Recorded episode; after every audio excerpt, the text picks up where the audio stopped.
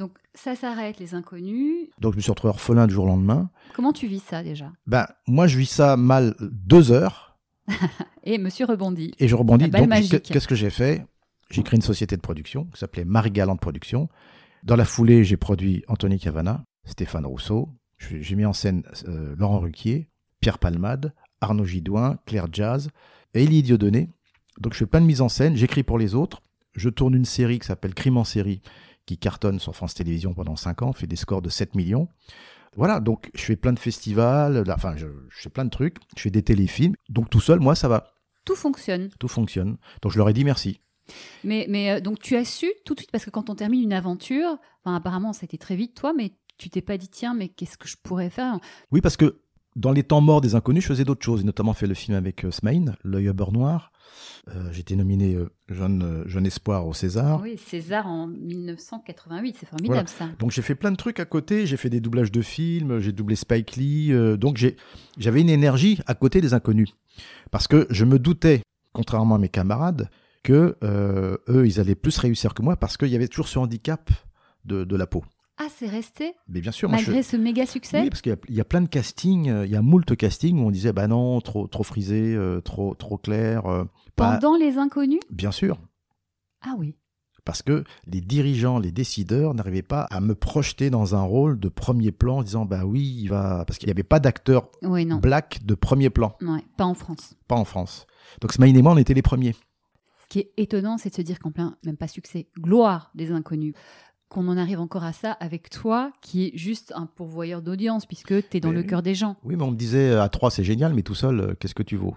C'est Voilà. pour ça que j'ai dû travailler à côté plus que mes camarades pour prouver que j'étais capable de. Donc je me suis dit, euh, bah, je vais creuser mon sillon et faire des choses pour m'imposer dans des domaines, pour être libre en fait. J'ai l'impression, en t'écoutant, que tu n'as jamais douté de ton talent, de, de- de- que ça irait, quoi qu'il en soit. Quand je réfléchis, je doute. Je dis, ouais, est-ce que je suis capable, est-ce que je vais, je vais y arriver? Mais quand j'ai décidé, j'y vais. Ça met du temps entre euh, la réflexion et le moment où tu décides? Ça prend du temps, oui, ça prend du temps. Il faut prendre son temps, de toute façon. De toute façon, un bébé, ça se fait en 9 mois. En 4 mois, c'est un prématuré. Donc la pensée, pour moi, elle est pareille. Donc ça veut dire que pendant la période des inconnus, tu es en train de mettre plein de choses en place. Ça veut dire qu'une fois que ça s'arrête, il y a plein de choses qui sont sur le feu. Donc c'est une continuité pour toi. Oui, en fait, j'anticipe beaucoup. C'est un conseil que tu donnerais? Ah ben évidemment, euh, il faut anticiper parce qu'on ne sait pas de. Aujourd'hui, c'est pire qu'avant. On est plus nombreux dans la même profession. Donc, euh, pour être meilleur parmi les meilleurs, waouh, donc faut bosser plus. Ouais, travailler, travailler, toujours travailler.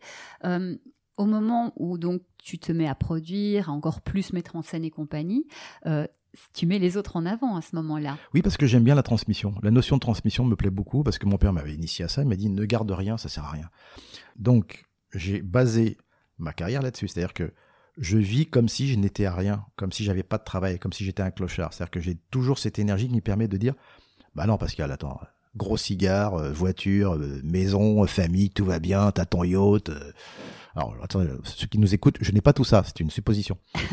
Tout va bien, donc je me repose.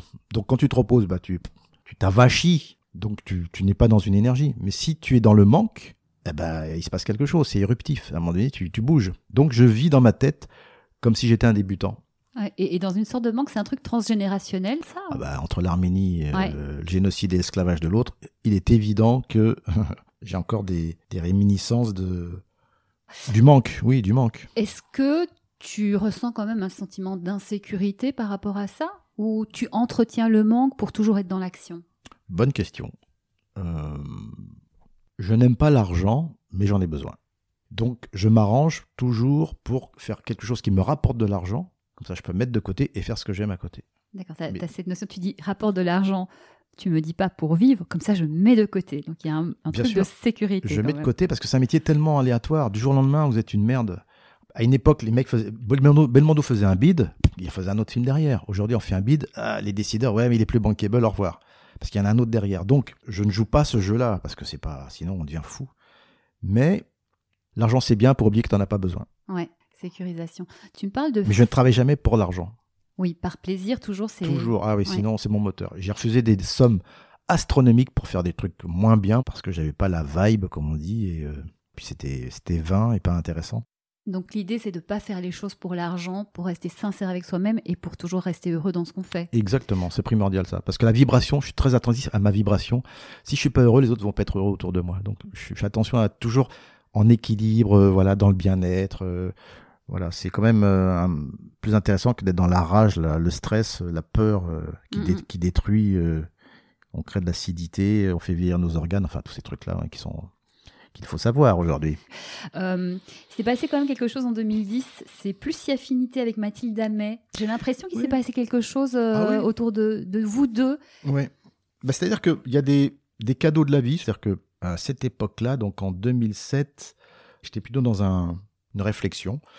Et puis tout d'un coup, Mathilde Amet euh, nous convoque dans un dîner. C'était pour me rencontrer en tant que producteur. Elle me donne rendez-vous le lendemain ou deux, trois jours après dans un café. Elle m'expose son sujet qui était donc les rencontres amoureuses. Et moi, je commence à délirer, à fournir euh, des idées. Ah ben, on pourrait faire ça, on pourrait faire ça. Elle me dit, écoute, c'est génial, c'est super. Ah ouais, ouais, t'as plein d'idées. Elle me dit, écoute, tu voudrais pas euh, écrire avec moi? Je dis, ouais, ça me branche bien, ça me changera de, l'écriture des inconnus. Et après, je continue à jouer. Et puis elle me dit, tu veux pas jouer avec moi? Je dis, ok. Parce que j'avais décelé chez cette fille, euh, chez Mathilde Amet, euh, une- ce qu'on appelle la vis comica. Alors c'est une belle femme, évidemment, elle a de l'entre-gens, elle a une vibration plutôt euh, voilà euh, harmonieuse, mais c'est une fille qui est très très drôle. Elle peut partir en live, on n'en dira pas plus. Et donc on s'est mis à bosser quasiment pendant presque un an, quoi. Et puis on a écrit un spectacle, personne n'y croyait. Et on a joué trois ans, c'était un succès phénoménal. Et puis on a terminé par l'Olympia, deux représentations au mois de janvier 2011. Et on a invité des guests. Anthony Cavana, Arnaud Ducret, euh, Anne Romanoff, Christelle Cholet, Las Palais et Chevaliers et les Inconnus. Et là, c'était monstrueux. Il paraît quand ils sont montés sur scène que le public les a vus et qu'on vous a vu de nouveau tous les trois sur scène réunis. euh, Il y a eu un, un truc de. C'est un tremblement de terre. Il y a des gens qui pleuraient. Donc, nous, ça nous a touchés. Et d'ailleurs, Bernard, ça l'a tellement touché que le lendemain, on s'est retrouvé quasiment chez moi. Ouais, c'est ça. À se poser la question euh, qu'est-ce qu'on fait? Donc, on était parti pour faire un spectacle. Et c'est Didier qui nous a convaincus du contraire de faire plutôt un film.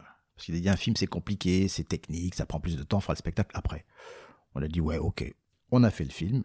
Et puis après, euh, et comme les le trois frères le retour. le retour. Et comme on s'est fait démonter par la critique, on n'a plus eu la niaque pour faire le spectacle derrière. On s'est dit, alors à quoi ça sert de venir si les gens ne nous aiment pas? Au revoir. Un rendez-vous raté, quoi, un peu. Bah, En même temps, on a fait 2 millions 3 D'entrée, ouais. d'entrée, ce qui est très bien. Euh, On a gagné un peu d'argent parce qu'on a investi dans le film. Donc personne n'y croyait, donc nous on a investi notre propre denier.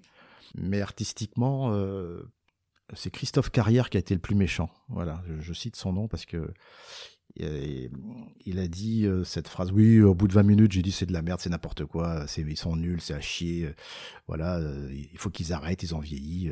Et waouh, on a trouvé ça très agressif. Mais le public, qu'est-ce qu'il a dit, lui? Alors, il y a des gens qui y ont dit on, on adore, c'est dans la même vibe que le premier, ok, ils ont 20 ans de plus, c'est moins agressif. Et d'autres qui ont dit ouais, c'est moins bien. Évidemment, c'est pas la même énergie. Ce qui manque dans le film, de mon point de vue, c'est une dramaturgie forte. C'est-à-dire qu'il n'y a pas de danger comme il y avait dans le premier. D'accord, donc tu es d'accord qu'il y a des petites choses peut-être qu'on aurait pu. euh, Mais évidemment, attendez, mais-.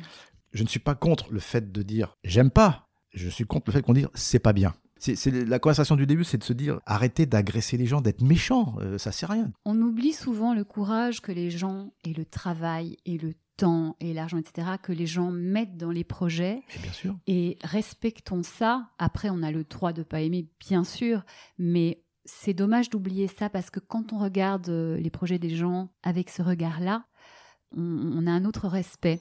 laissez ceux qui nous aiment euh, avoir leur propre opinion. N'imposez pas la vôtre parce qu'elle correspond qu'à vous-même. Et du coup, dans ta vie, tu as toujours avancé quoi que disent les gens. Et là, cette fois-ci, peut-être parce que vous étiez trois, vous avez arrêté. Oui, on s'est dit, oh, c'est pas la peine. Donc c'est pour ça que Bernard, je le comprends, euh, revenir faire un spectacle, ouais, ok, mais bon, euh, si c'est pour se faire démonter. euh, donc c'est de la fatigue aussi, c'est fatigant à un moment donné. Alors Didier et moi, on est quand même plus enclins euh, avoir envie, on est un peu plus motivés. Donc je sais qu'il y a un hashtag qui est apparu sur les réseaux, euh, hashtag euh, revient Bernard Campan, moi ça me fait rire. voilà, donc ça prouve que les gens ont besoin, ont besoin de nous. Les On gens a ont envie besoin de vous, en tout Ouais. cas. Ben, on, on espère que, que Bernard euh, rouvrira ses chakras et vous rejoindra. Voilà, c'est chakra pour soi. et chakras pour tous. Qu'est-ce que. Donc là, euh, bon, ça se passe bien pour toi, tu es sur plein de projets. Justement, parle-nous de tes Bah, projets. Bah, j'ai mon bouquin. Que Oui, je- alors je- on n'en a pas parlé de ce bouquin. C'est pas grave, mais je fais de la promo de ce bouquin, c'est-à-dire que ça prend des, une ampleur, ça prend une ampleur incroyable. Le titre, on l'a pas dit, c'est L'alphabétisier, donc de Pascal Légitimus, sur une idée originale de Gilbert Juin. Et donc, comme j'ai le bouquin en main, tu fais euh, des définitions de certains mots que tu réinventes. Je vais donner un exemple. C'est quoi un artiste C'est une personne qui pratique son art en exprimant une grande mélancolie, donc un Ouais. artiste triste. Moi, j'en ai un autre, c'est euh, l'apérophagie, Vas-y. Gaz dû à une trop grande absorption d'alcool. Voilà. L'ambiguïté, l'état d'une personne entre deux vins. Donc du coup, les gens découvrent ce bouquin et ils se rendent compte que c'est un bouquin qui peut être utile. On va même l'offrir, je pense, à l'Académie française. Voilà, avec tout le respect. Proposer des mots. Bien sûr. Mais euh, non, non, c'est génial. C'est une belle aventure et je fais, je vais faire plein de salons du livre. Je suis demandé partout. C'est une nouvelle aventure, ça, pour toi. Écoute, je fais une librairie l'autre fois, j'en ai vu du 40 en une heure. euh, ça ça n'arrête pas, donc c'est super. Donc, euh, l'écriture, qu'est-ce qu'on peut te souhaiter? C'est quoi tes prochains rêves, tiens? Pourvu que ça dure. Et en, et en bonne santé. Moi, je dis pas Inch'Allah, je dis Inch God. Inch God, d'accord. En bonne santé, mais il n'y a pas un truc, tu te dis, tiens, dans ma vie, j'aimerais euh, un rêve secret. euh, Alors, si, j'aimerais Ah. écrire une comédie musicale ou la mettre en scène. Je pense qu'après, je pourrais passer de, dans l'au-delà. Donc, le plus tard possible. Ah ouais, c'est un truc. euh, Ouais. C'est c'est marrant parce que ça bouclerait la boucle, parce que tu as commencé par une comédie musicale. Bah, vous avez tout dit, chère madame. C'est chouette ça. Un dernier petit conseil Encore pour les personnes qui partent à la quête de leurs rêves, de, de voilà, tu nous as parlé de travail quand même tout à l'heure, c'est important, mais tu aurais d'autres choses à, à ajouter par rapport à c'est un podcast qui dit croyez en vos rêves et ça vaut la peine. Et on a vu dans ton parcours que hum, moi si je fais un petit peu le bilan de ce que tu nous as dit, il y a eu des hauts, il y a eu des bas, tu t'es jamais laissé démonter, euh, même si bon, il y a du Alors, doute et tout, mais Croire en ses rêves, ça veut dire quoi? C'est-à-dire qu'un rêve, déjà, c'est abstrait.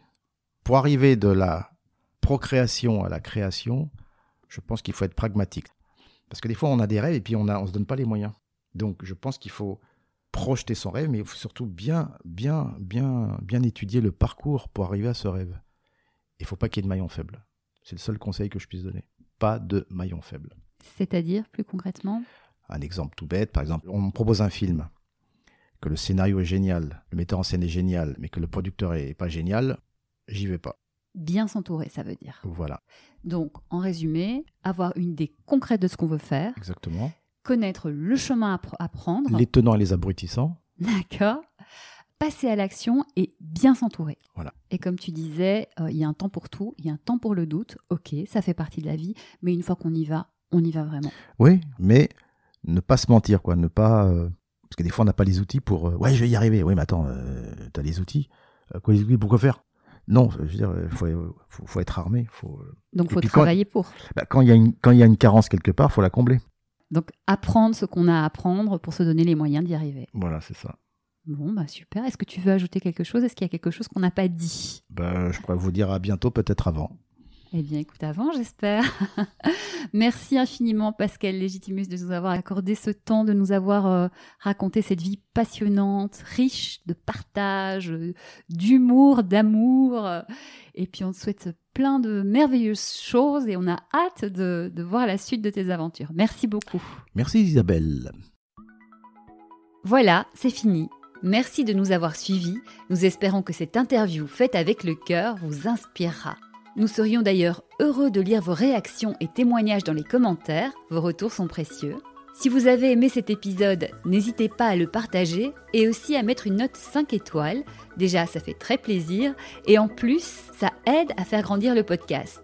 Et puis, abonnez-vous pour être informé des prochains épisodes car de très jolis invités arrivent encore. Soyez heureux et continuez à viser la Lune, car c'est dans cette direction que vous rencontrerez vos rêves. Je vous embrasse et je vous dis à très vite.